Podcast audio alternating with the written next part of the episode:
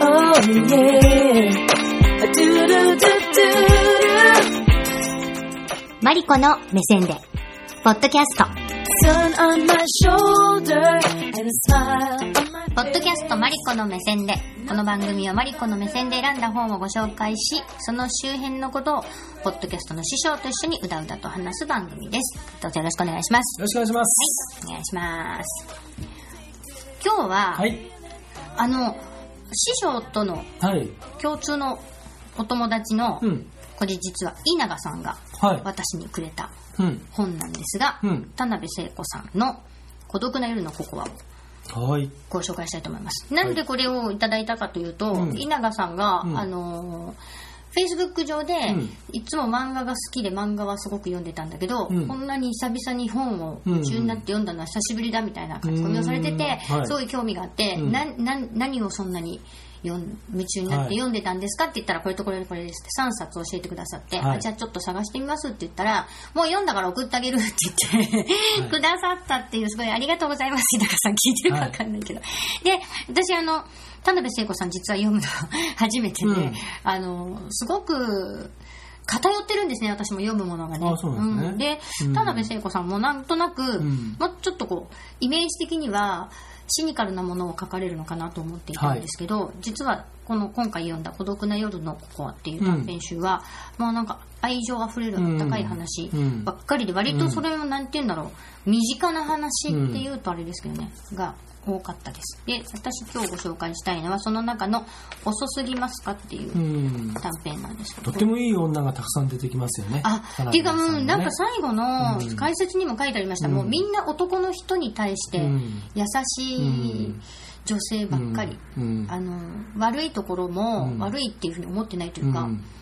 みんな愛すべきところだと思ってるっていう感じで、こあるね、うん。男の理想的な女性像をこの人は書いてるところもあるなんですか気もしますけどね。へうんえうん、そう、まあ僕の好みかもしれないまあですけど。そうなのかもしれないですけど、この遅すぎますかはご存知ですか？うん。うん知ってます？この話。覚えてます？あんまり覚えてないですけど、もうずい？ぶん前。あ、はい。そうなんですね、はい。じゃあ思い出していただくためにも、まあって言ってもあのえーっとご夫婦のお話で女性が主人公ですけど、まあえー自分もバリバリ働いていて、で旦那さんと結婚する時も、そのえー旦那さんの方がちょっと年下だったのかな、うん。恋人の、うんうん。旦那さんね、で、はい。いつもすごく自分が忙しくて、デートする時も、うん。あのまあ、ちょっと疲れちゃってるよとか、うん。もう少し休んだらどうとかうん言いつつも、うん。えー仕事してる自分のことをすごく認めてくれてて、うん。でそういう相手だったので、うん。彼女彼女は彼の前で本当にいつも、もううわーっと疲れた顔もできるんだけど、うん。彼がニコニコと、うん。そのもうそういう忙しくしてるとこもうん。いいよみたいな感じだったので、うん。結婚したの。ね。うん。はい。で結婚してからももちろん仕事は続けるんですけど、はい。でその彼のために自分が結構こう出張も多かったりするので、はい。えー家事を完璧にやって、うん。えー冷蔵庫にサラダが入ってるからねうん。とか書き置きをし、はい。出ていくんですけど、うん。帰ってくると全然それらは食べてなくって、うん。冷蔵庫の中でなんかもうカリンカリンになってて、うん。愛を込めて書いた手書きのうん。こう書き置きなんかもペローンとどこかに行っちゃってて、はい。なんで食べないのって聞くと、帰ってきて一人でそんなの食べたってうん。美味しくないもんみたいなことを言うわけですよ。えー、そうなんだと、うん。なんか自分だったら、うん。帰ってきてね、手作りのものが置いてあって書き置きまでうん。置いてあったらね、うんうわなんか自分のことを思ってくれて書いてくれたんだとか作ってくれたんだなと思って寂しくなくご飯を食べるのにと思っていたのに、そうかそういうものかと思いでもまあそれはそうだとしても、うん。あのいる間はもう完璧な奥さんをするんです、うん。彼に対してうん。海外しくして、うん。でこれだけ海外しく完璧な奥さんをしたからしばらく仕事でいなくても貯金ができてるよね、うん奥さんの貯金ができてるよね、うん。と思って仕事に行くわけです、でも帰ってくるともう機嫌が悪い、うんでだんだんすれ違いが増え、結局彼はうん。別の女の人のところへ行ってしまう、うん。で彼女は勘違いしてた、うんこういうこう海外しくすることのうん。主婦の貯金というか、うんうん。自分がやってあげることの貯金というのは、男の人には全くうん。たまらないものなんだってことに気づくっていう話なんですけど、ううん。わ、そうだ本当にそうだって 私はすごく思って、うん。私も専業主婦だった時に、あの専業主婦の前もそうなんだけど、うん。すごく仕事してた時に、機嫌がやっぱり悪くなるので、うん一生懸命家事やって、絶対突っ込みどころがないようにしてう、んもういいよね、出かけてもってうん。行くんだけど、やっぱり機嫌が悪い。うん。なんでこんなに一生懸命やってるのに、はい。全部帳消しになっちゃうんだろうって思ってたんだけど、うん。男の人はそういう貯金ができないっていうのをこれを見て、うん。そうなんだって思ったんですよ。うん。そんなもんなのかな？なんか、なんかずいぶんさ、でもさ、うん。男の人はさ、そんなわけじゃないじゃないですか。そのうんえ例えばさ、そうやってうん、書き置きとか、私も書き置き置いていくんですけど、うん。息子に、うん。息子に悪いなと思って。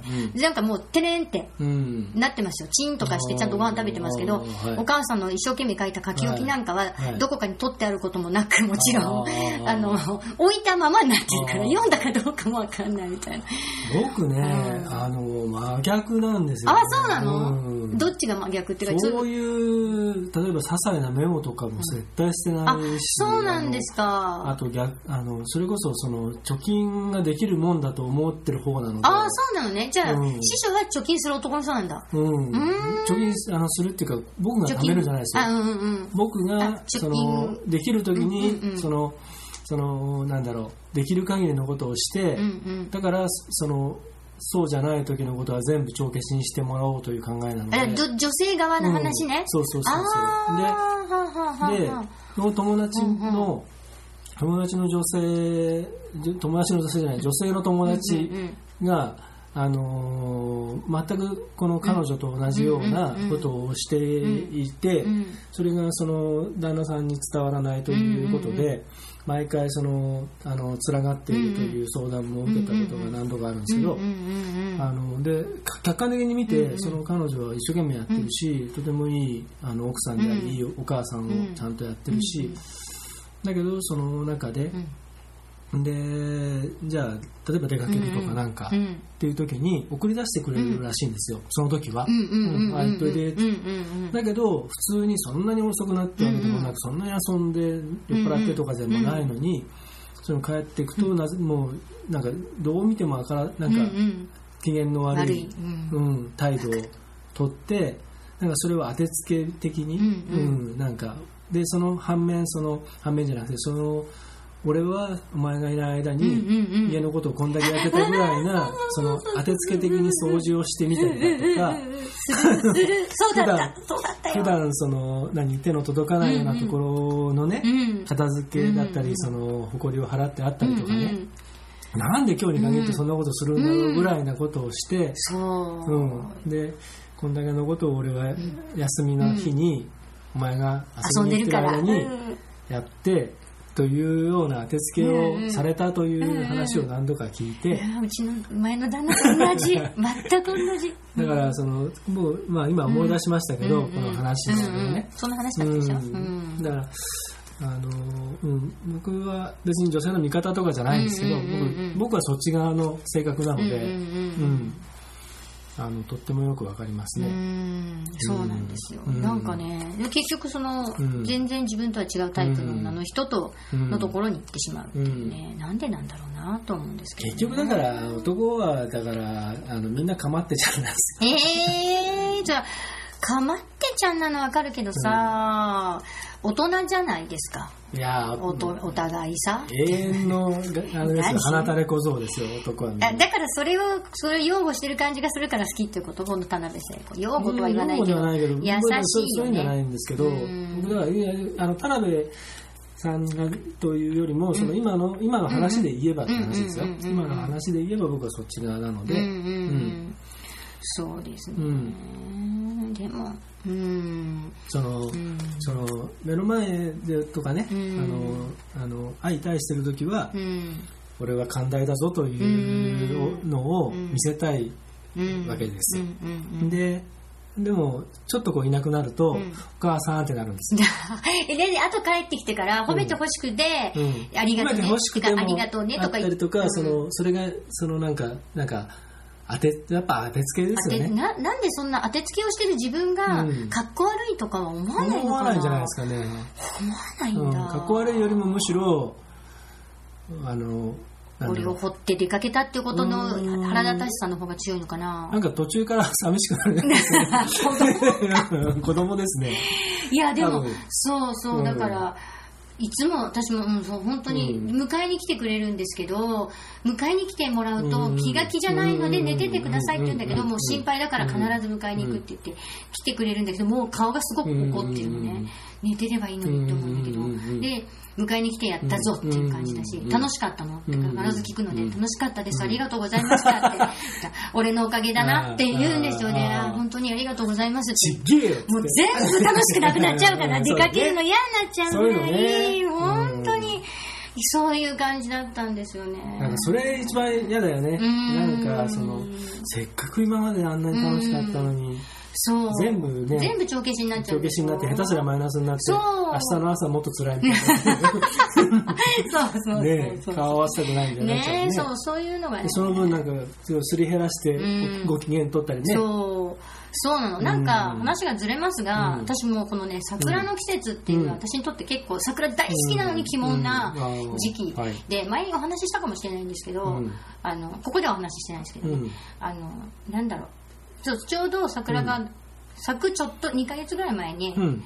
私の母親が亡くなって、うんで母親とすごく私は仲が悪かったんですけど、うんその母親にを見返してやりたくって、うん多分、はいずっとすごいいいお母さんとか、うん。いい主婦をやろうとしてたもんだから、うん母が亡くなった途端に、うん。もう一気に自分の立場が分かんなくなっちゃって、うんなんでこんなに仕事もしたかったのに我慢して、はい。頑張ってやってんだろうみたいになっちゃった時期があったんですもう自分の立ち位置がすごい不安になっちゃったもんだから、はい。旦那さんにあの桜を見に行こうってうん。何度も誘ったんです、うん。ちょうど桜の時期だったから、うん。で別に何かしたかったわけじゃなく、花見じゃなくてもよかったし、うん。なんか喋りたいわけじゃないんですけど、うん。もうすごい寂しかったんですよね、うん。多分、うん。で何度誘ってもうん。行ってくれなかったの,、うん。あの今競馬見てるからとか、うん。俺の会社の周りに桜はたくさんあって、うん。俺は毎日見てるから、うん別にわざわざ今から見に行かなくていいとか、うん。見たいなら一人で見てこいとか、うん。ことごとく断られて、うん。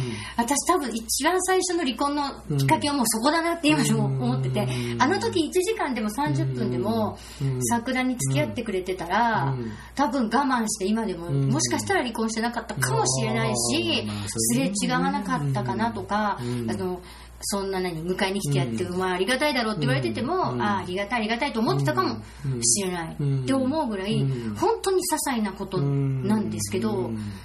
そんな些細なことがなんか、うん。決定的にずれるっていううん。瞬間だったなと思って、今桜を見ると毎年それを 思い出して、別に後悔してるとかそういうことじゃなくて、うん。なんかね、まあ思い出すっていうね。思い出すっていうかなんか男の人と女の人って、うん。えらいことそうやってすれ違っちゃうものなんですね。うん。と思うんだよね。うん。なんで？なんで？ででも離婚が決まって、うん。結局本当のところは何,、なんだったのって、うん。いろいろ説明したけどやっぱり、い。まだに旦那さんはやっぱり分かってないんだけど私がどうして離婚したかったのかっていうのが、その時にその桜の話をしたら、うん。そんなことなのって言ってうん。愕然としたっていうことはあってそんなことなんだ。けどさって、うん。だけど競馬は別にいつでも毎週見れるじゃんって、うん。桜って1週間ぐらいしか咲いてないじゃない、うん。だったらね付き合ってくれてもよかったじゃないってうん。やっぱり思うんですよ、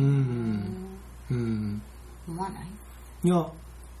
うん。そこまで言われたら思わないかなとか思うんだけど結構しつこく言ったからでもね私。あのいやまさに僕はだからひょっとしたらそういう部分がその女性的なのかもしれないけれども、うん。割とそういうのを大事にしたい方なんですね。ううん。ん、だから今女性好感度上がったかもしれない。うーんとねかな。あのえっ、とねモテ期だから、うん。またさらに。そう。もうねそろそろ今年こそね抜けたい。モテ期から。ね まあそれはいいんだけど、はい。あのあのなんだろう。このこの今この咲いてる桜とか、うん今このおまあいろんな季節のね、そういうものを、うん。その別に意味とかじゃなくて、なんとなくその一緒にそこにいたいとか、っていうのは結構若い頃から今もそういうのがあって、その景色をこう一緒に見たいとかね、うん。ただそれがその誰とは限らないですけど、ううんでもそういうので見たからどうってこともなく、うんでもああ綺麗だったねって言える人がそこにいてほしいというのがあったりとかして、であのーあとね、うんやっぱり例えばその時に仮に30分散歩したとするじゃないですか、うんうんうんで一言も言葉交わさなかったとす,、うんるじゃないですか、だけどねなんとなくね、それをすると、うんあのなんか通じた感じがあるんですよね、そうそううん。だからそういうのはすごく僕はどっちかというとそっち側ですので、ううん。あとやっぱりね自分も若い時は、その些細なうん。こっちの虫の居所だったりとか、あとそのコンディションとかいろんなことで、あのー傷つけてしまうようなことをポロリと言っちゃったりとかっていうことがもう何度もあって、それはもうあ後で指摘されたりあと自分で気づくことも多いんですけど、ああやっべえっつって、うん。でそれが僕の中ではすごく大きな反省になってるのがあって、それはあのその、えー家庭だけではなくて、うん。その部下だったり、同僚だったり、あの僕結構若い頃とんがってたんで、うん。いろんな人傷つけてたんですね、うんうん後からうん思うと。んんうんで全然顔違いますよね若い時の写真うん。見せていただいたのとね、うん。うん。ですごくあの本当にたくさん傷つけてしまっていて、それはあの僕の中ではものすごく大きな、うん。あの負い目になっているところがあって、うんうん。でだからあのできるだけそのまあ無意識に言ったことが、うん。あこれあれだったなって言うともうなるべくすぐに気づいた時うん。に直接謝るようにしたりとか、あれ大丈夫だった？って聞くようにはするし、でもう何年か何年かぶりに再会した人とか、あのに僕の中ではずっと忘れられないことがたくさんあるので、いや実はつって、あのなるべく思い,、思い残しのないように、うん。今してて、うん。あの時こういうこと言っちゃったけど覚えてる？っつって、で忘れちゃったって言って言う人もいれば、やっぱり覚えてて、うん、あの時実は傷つきましたっていう、だよねつってごめんねっていうのを今一生懸命してるんですね。うなんでだからそのあのなるべくそういう態度とか、あうーん、は取らないでいようと思うん。うんですね。ううん。ん特に人と接する仕まあそうです事なので、ね現場でもやっぱりうん。殺気立ってる時もあるんですよ。うですよね。うん。であのでもその時もあのなるべく、うん。うん、そのそういう態度を取ったとしても、うん。うん。ちょっと休憩の時に声かけたりとか、うん。うん。っていうのはなるべくするようにするんですけど、うん。うん、だから本当にそのそういうのがね本当に取り返しのつかないことになる場合もあるし、そうですね、うん。また女の人ってすっごい覚えてるでしょ、うん。なえそれ今言う、うんみたいなことをでも女の人って時系列がぐちゃぐちゃでも、うん。嫌なこと言われたこととか、うん。すごく傷ついたことが蓄積するじゃないですか、なんかなんかの忘れてる忘れてるようで、うん。なんかの時にそういえばあの時も、あなたはそう言ってたよねみたいになって。うんもうねそれもね僕ね逆で。師匠の方がそうなるの？あうん。あそうだ割と女性のなのかね、僕のね、うあのお付き合いしている女性は皆さんね、えっとどんどんそういうのね忘却していく人たちばっかりで。それ年で忘れてるとかじゃなくて。なのかな そうそうそう。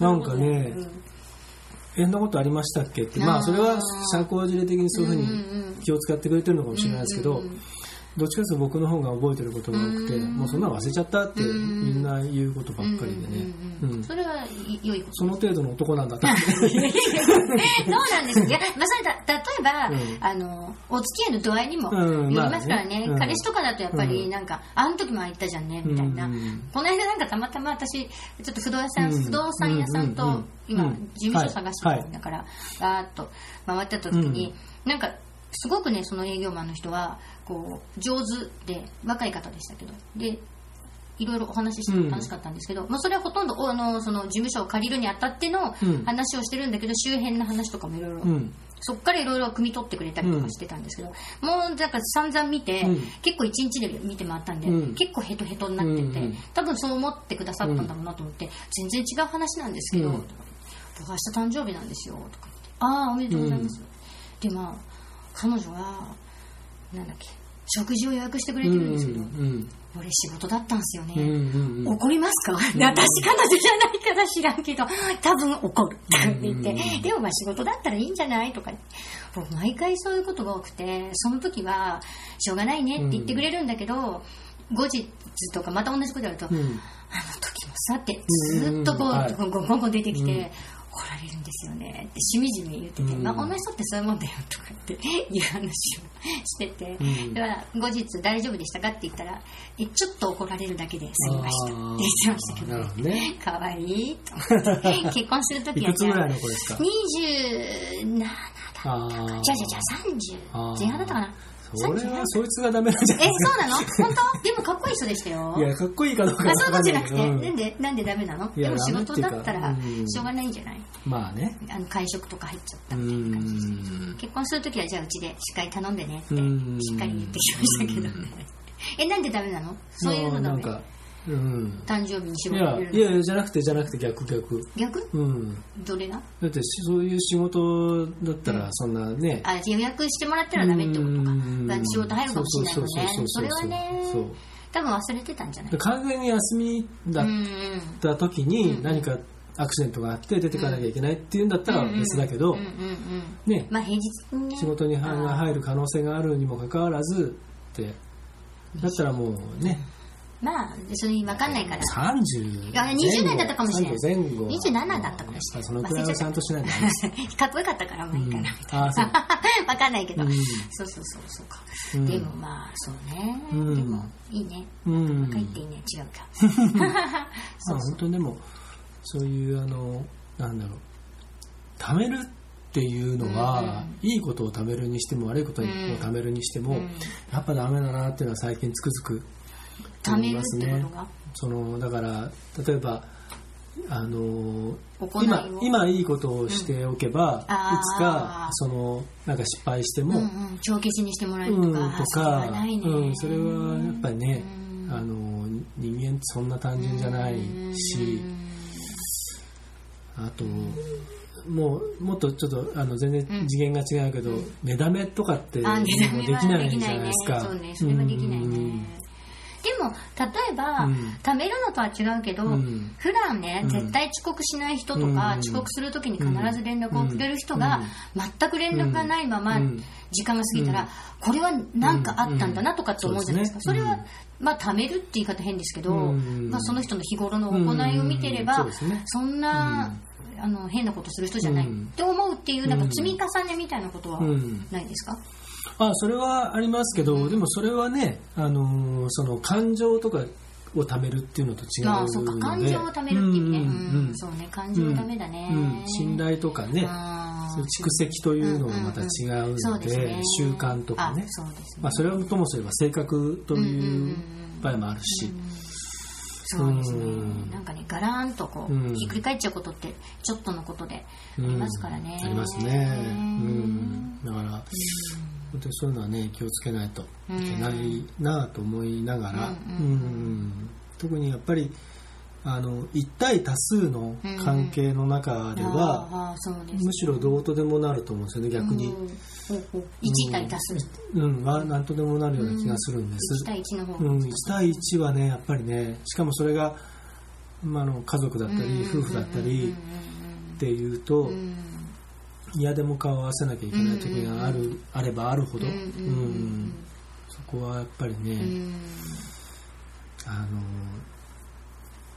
のなんか面倒くさがっちゃいけねえなっていうね。その関係を、うん関係をちゃんとその、維持していくためのね、うん、うん。言わなくても分かるだろうということはないと思う、うん、あとやっぱりごめんなさいとありがとうが口に出して言わないと絶対伝わらないっていうね、うんうん。それはねそれはもう本当に。うん。うちはだからもうまずそれ前も言ったかもしれないけど、まずスタッフはそれですもん、ごめんなさいごめんなさいいとありがとうを言えないやつは使わないという。うんん。そうね。いやうん。おっしゃってましたね、うん。そうそう。あざしたとかはダメ、うん。うん。うん注意しても治らないか。ら なんか余計照れるみたいな。なんかいやああいつ明日じゃ分かんないから、うん。ちゃんとありがとうございましたって言って、うん。分か分かってます分かってますみたいな感じ。あれ言っちゃった方が楽なのにね。だろうあの分かってます分かってますと、う。ん。絶対言っちゃった方が楽なんだけどね。うん。楽って本当に楽っていうかちゃんとそう、気分も伝わるし。そう。で気持ちいいじゃんね。ね。言った方も言われた方も気持ちいいと思うのに、まあ言い方はいろいろね、うん。ありがとうね。でもいいし。うんうんいいそうそうそう、でどう見てももうありがとうということが照れくさい人たちっているじゃないですか、うんいますね。うん。うん。あれはねよく僕ね、なあれね、あの、テレビとかのね、あの、ドラマとかのね、あの、もうちょっとそこがずーっと気になってて、うんはい映画とかテレビとか。はい。あの、ありがとうとか、とごめんなさいをね、うん。省略してるんですよ。どういうふうに？あの、シーンの中で。中で？ありがとうって言わないでありがとうと言ったことにしてるみたいなことですか？ううん。ん。なんかこうお茶の間みたいなところで、うんうん。こうお母さんが入ってて、その時にもう,、もうあのすごくちゃんとした設定の、うん。ちゃんとした人物として描いてるのに、ありがとうとごめんなさいっていうのを全部はしょってる。すごい気になってる前から。うーん。気にしたことなかった、日常の生活の中だって普通に言うじゃないですか、うん。ありがとうっつって。うんうんうん。言いますうね、ん、ごめんなさいとか、あれがないんですよ、ね。あうん、あれはもう実はずっと前から気になってて。へえそれはなんでですかね？その何なんですかね。だから演出上もわざわざ言わなくてもいいんじゃない書いてる方が書いてる方が気にしてないんじゃないですかね。ああそうなんですか、書いてるね、方とかその作ってるでも誰も気気にしてないってことですよね、まあそういうことでしょうね。うーん。うん。番組だなんかちょっとな中身がわけわかんないけどね、うん。まあ、うん。今回はじゃあ、うん。挨拶はしよう。違うよ。違うけどね。ていうかあのためためない。たためない、たまらないってこと？うんとねえっと感情はためない。うんうん。感情はためなはいためない。だけどその行いもうん。たまらない。だよくわかんないよ。だからそのいいことをこんだけしてるからうん。うんあのとかっていうあの人はいいのも人だっていうことではないよそということね。うんうんうん。うんもう一回一回きちんとそうそう一回一回きちんと。しないとダメだよと。そでも奥さん一生懸命働いてるから旦那さんはうん。ちょっとそこは分かってほしいなって思う。お母さんが、奥さんが働いてるうん。お家はね。ん、。そうそうそう奥さんの行いは貯めてあげてほしい。うん、どんだけお前外で好きなことやってんだっていうことを、ねうん本当に。そうだよ、師匠。